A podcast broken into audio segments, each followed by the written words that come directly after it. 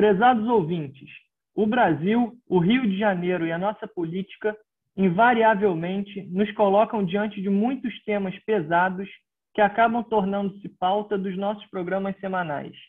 O episódio desta semana, entretanto, será dedicado a um tema um pouco mais leve. Afinal, na próxima sexta-feira, o mundo assistirá à abertura do maior evento esportivo do planeta.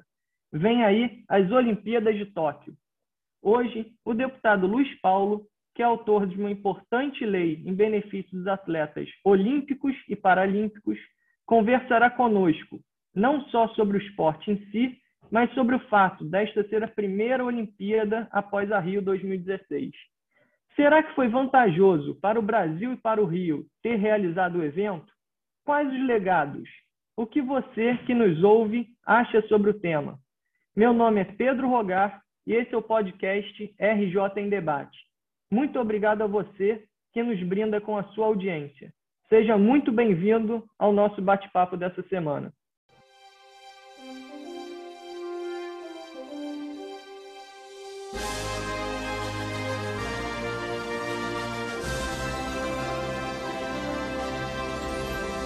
Bom dia, deputado Luiz Paulo, tudo bem?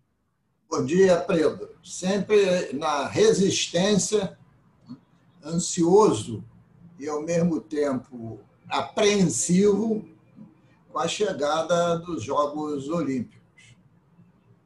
É, deputado, esse assunto que a gente vai abordar hoje é um assunto que a mim, como ex-atleta, agrada muito e tenho certeza que agrada muito ao senhor também. Deputado, é, vem aí os Jogos Olímpicos de Tóquio.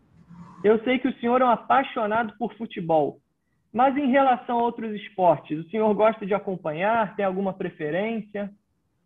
Ô, Pedro, eu gosto do esporte como um todo. Né? É claro, como um filho dos subúrbios carioca, criado jogando futebol de campo, futebol de salão, eu, como você bem disse, bem disse sou um apaixonado por futebol. Mas gosto né, de muitas modalidades previstas nos Jogos Olímpicos. Mas se eu fosse ter assim, uma ordem de preferência, eu gosto muito do vôlei. Eu acho o vôlei muito sujeito aos alternativos é, tanto vôlei masculino quanto feminino. O Brasil sempre, sempre tem equipes competitivas. Né? Eu gosto muito da natação, né? que nos traz sempre desempenhos é, muito, muito positivos. Né? Gosto muito no atletismo, da corrida sem obstáculos, tanto faz ser 100 metros ou distâncias superiores. Né? Então, essas são minhas preferências. E ainda tenho, confesso a você, um, sou um apreciador também do, do judô. Né? Então, os Jogos Olímpicos nos propicia isso tudo e muito mais. Deputado, o senhor acabou de falar que o senhor é filho do subúrbio carioca, né? E como bom filho do subúrbio carioca, o senhor tem a sua preferência pelo futebol e já praticou futebol durante um bom tempo. Agora, e os outros esportes olímpicos, como vôlei, basquete, tênis, o senhor já praticou ou prefere ficar só na torcida mesmo? Ô Pedro, nos subúrbios do Rio, lá no Engenho de Dentro, na Chave de Ouro, de onde eu me origino, os esportes que a gente praticava não tem nas Olimpíadas. Pipa não tem nas Olimpíadas. Bola de gude não tem nas Olimpíadas. Peão também não tem nas Olimpíadas. Né? Até que correr, que a gente corria muito fora do futebol, nas brincadeiras de rua, até tem nas Olimpíadas. Daí eu ter dito que eu gosto muito de corrida. Né? até os 100 metros rasos. Mas eu te confesso que nas Olimpíadas, mesmo daquilo que eu praticava à época, só tem o, o, o futebol. Agora, em geral, deputado, cada modalidade esportiva tem aqueles atletas ou aquelas equipes né, super favoritas. Esse ano, devido à pandemia, os atletas, seja das modalidades individuais como nas modalidades coletivas, tiveram uma série de dificuldades na preparação. O senhor acha que é possível um maior nivelamento? Será que podemos ter alguma surpresa, como falam, alguma zebra nos pódios? Ô Pedro, olha só, a gente tem que analisar quase esporte por esporte. Né? Eu diria a você que eu acho que não teremos surpresas no basquete. Né? Porque os Estados Unidos, mal ou bem, a NBA a NBA está funcionando lá. Né? Então, os Estados Unidos têm uma supremacia muito grande e qualquer equipe de basquete que eles mandem aos Jogos Olímpicos não será surpresa para ninguém se for a vencedora. Né?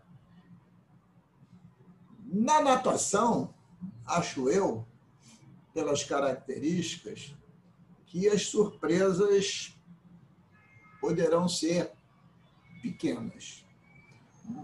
Mas eu acho que nos esportes individuais, naquilo que a gente chama de atletismo, eu acho que se pode ter grande surpresa sim porque a pandemia desmobilizou grande parte desses atletas, né?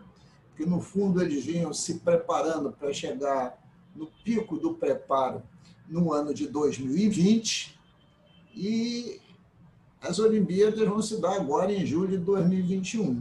Então eu concordo aqui contigo que nós vamos ter surpresa nos pódios sim, mas eu acho que principalmente nos esportes de desempenho individual e muito menos nos esportes coletivos. É, eu concordo plenamente com o senhor. Deputado, o senhor é autor da Lei 4.330 de 2004, uma lei muito importante que destina as milhas oriundas de compras de passagens aéreas pela administração pública estadual para atletas olímpicos e paralímpicos. Infelizmente, essa lei não chegou a ser regulamentada pelo Poder Executivo. O que ocorreu, deputado? Ô Pedro, falta de empenho da minha parte não existiu. Porque, com exceção do governo que agora chegou, todos os governantes anteriores eu procurei para expor a importância do que eu chamava e chamo da lei da milhagem.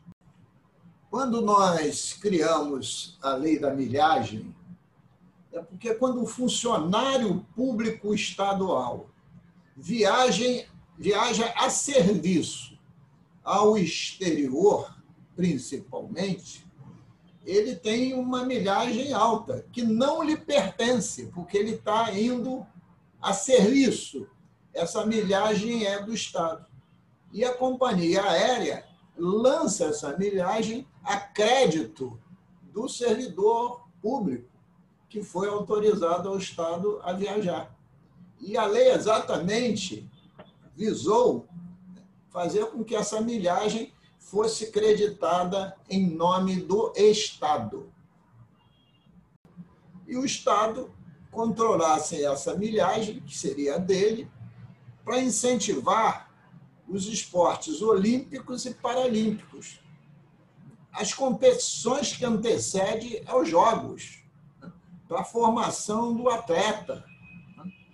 Todo mundo acha a ideia ótima, concorda, mas não bota em operação, porque teria que ter teria que se ter uma relação do poder executivo com as companhias aéreas e quando se tratasse de um funcionário público estadual, jamais lançar a crédito do funcionário, que está a crédito do Estado.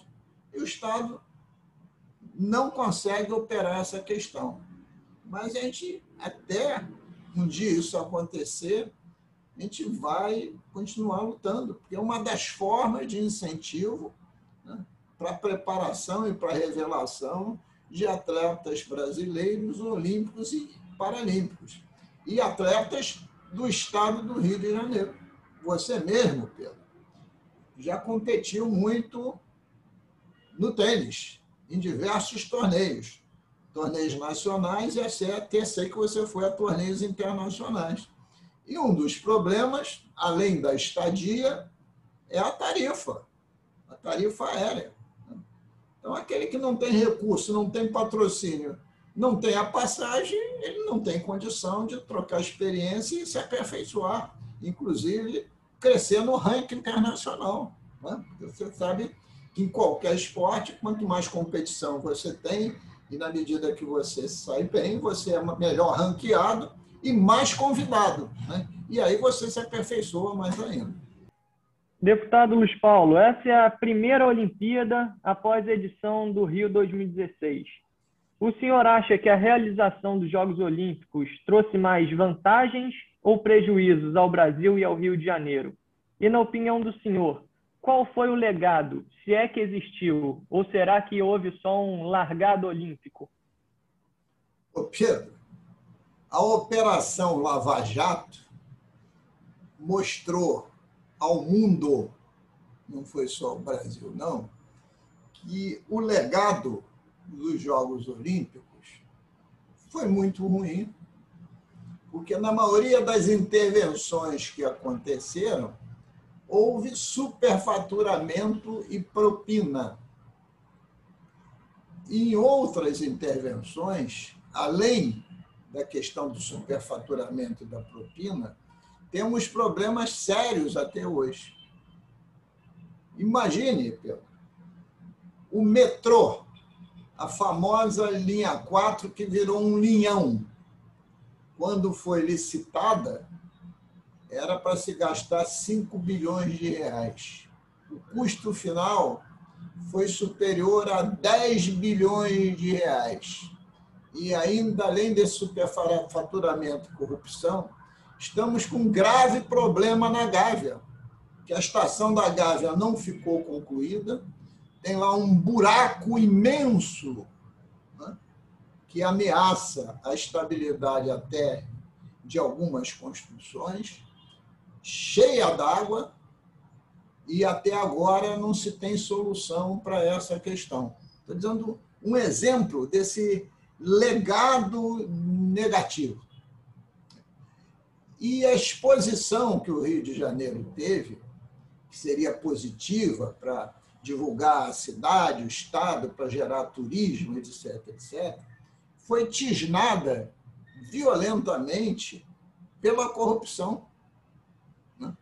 Então, depois de 16, e na verdade começou no segundo semestre de 14, o Rio de Janeiro passa até hoje uma grave crise econômico-financeira e o nosso próprio país também. Então, infelizmente, Pedro, o legado dos Jogos Olímpicos de 16 para o Estado como um todo e para a cidade também foi um legado negativo. E, ô Pedro, e com, eu, com sinceridade, eu acho, com todo o amor que eu tenho aos esportes e aos Jogos Olímpicos, eu acho que em plena Covid, uma temeridade esses jogos, esses Jogos Olímpicos agora em 2021 em Tóquio. Tanto é que a própria população japonesa, se pesquisada, como já foi noticiado, se mostra contrária. E tanto é que nas cidades periféricas a Tóquio, possivelmente as competições serão sem público. E Tóquio, quiçá, terá alguma taxa de ocupação. Porque a pandemia ainda continua muito intensa então, eu acho temeroso a realização desses Jogos Olímpicos, mas que decidiram lá os gestores dar início aos mesmos. Né? E nós vamos ter a cerimônia de abertura ainda nesse mês de julho, quase no finalzinho de julho. Deputado, eu vejo o esporte como uma importante ferramenta de inclusão e desenvolvimento social. O senhor não acha que é um setor que deveria receber maior atenção do poder público? O Pedro não tem dúvida nenhuma. Né? Se os esportes, na acepção da palavra, tivessem os incentivos devidos dos mais diversos governos, da União, estados e municípios, seria, de fato, um forte instrumento de inclusão social. Um forte instrumento de inclusão social. Mas o nosso país, o Estado e o município, ele age por impulsos e não de forma continuada. Porque essa inclusão social, a formação de atletas, tem que ser ano após ano. É quase um criar a cultura dos esportes, da boa alimentação, do cuidado com a saúde. Né? Então, eu acho que é um setor importantíssimo. Né? E até porque o mesmo ocorre também, Pedro, com a área da cultura. Aí alguém pode dizer, mas cultura é uma coisa, esporte é outra. Não. Há uma integração do esporte com a cultura, porque os hábitos, as nossas escolhas, a nossa forma de vida se associa ao processo cultural do nosso povo. Quando você diz assim, o Brasil é o país do futebol. É claro que hoje o futebol é de múltiplos países, mas que o futebol faz parte do, da cultura do nosso povo. Quando você diz assim, o basquete, o beisebol, o rugby, fazem parte da cultura americana, porque, fazem, porque faz parte da história é, do desenvolvimento econômico social daquele país. E assim você vai. O Japão, né? hoje, o judô é um esporte que muitos países são países de ponta, mas há décadas atrás o judô era quase exclusivo né, do japonês. Os grandes professores de judô eram todos japoneses. Né? Então, eu acho que você tem, tem toda a razão. Né? Os governos deviam ter sistematicamente essa aposta de inclusão social através dos esportes. Bom, deputado Luiz Paulo, nós estamos chegando ao fim de mais um podcast RJ em Debate. No episódio de hoje, tratamos do legado olímpico da Rio 2016, das expectativas para a Olimpíada de Tóquio, da tão importante lei de sua autoria, a 4.330 de 2004, que, caso regulamentada, trará grandes benefícios aos atletas, e, por fim, da necessidade do poder público de dar maior atenção às mais diversas modalidades esportivas. Eu quero dizer, deputado, que como ex-atleta, foi uma honra participar desse episódio com o senhor. E tenho certeza que os seus ouvintes também gostaram muito do tema. Vamos agora, para encerrar, ao quadro Bola Dentro e Bola Fora, com destaque positivo e negativo da semana.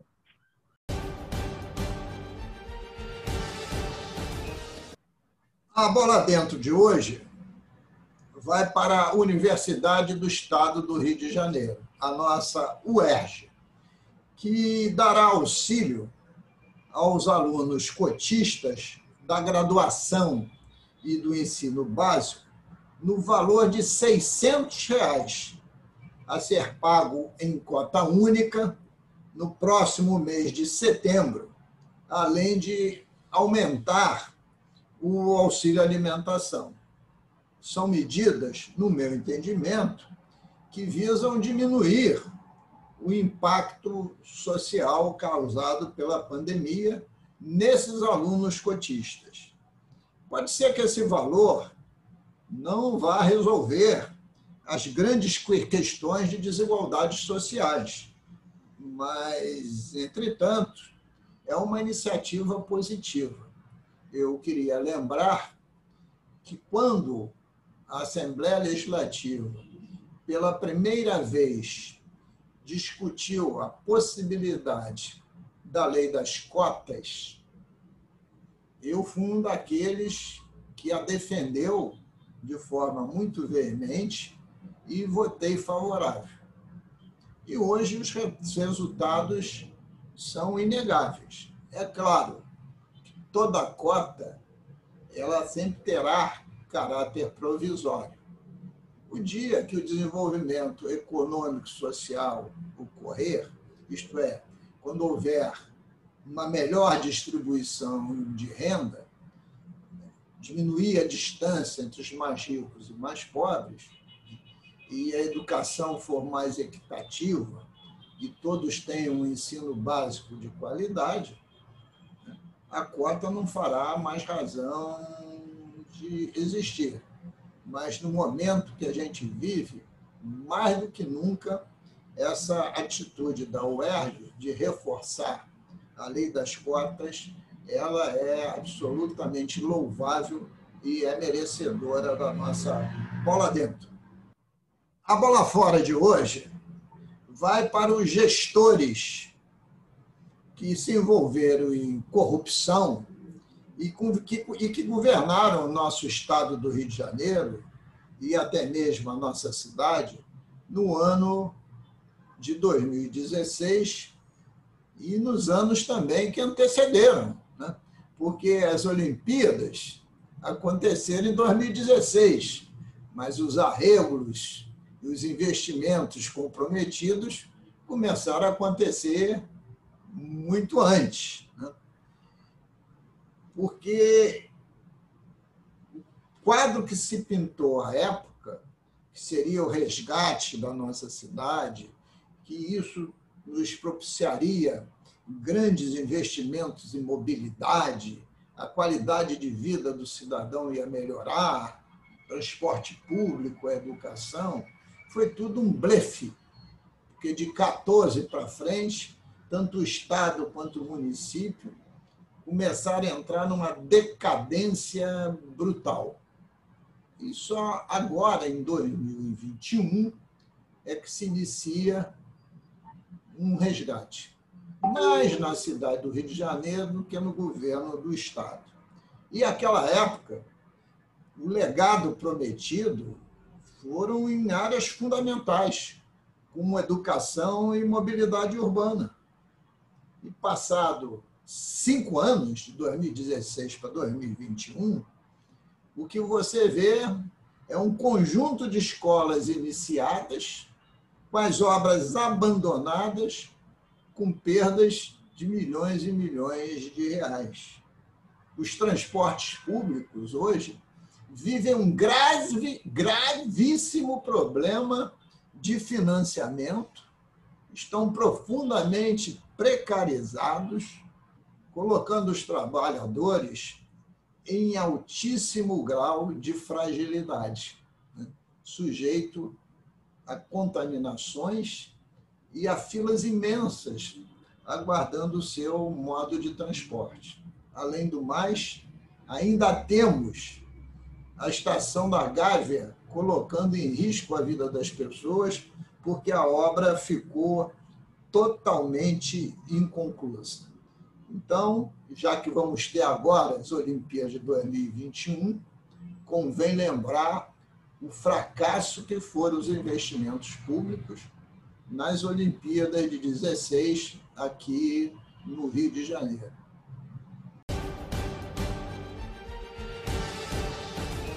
Obrigado a todas e todos pela audiência e até a próxima semana.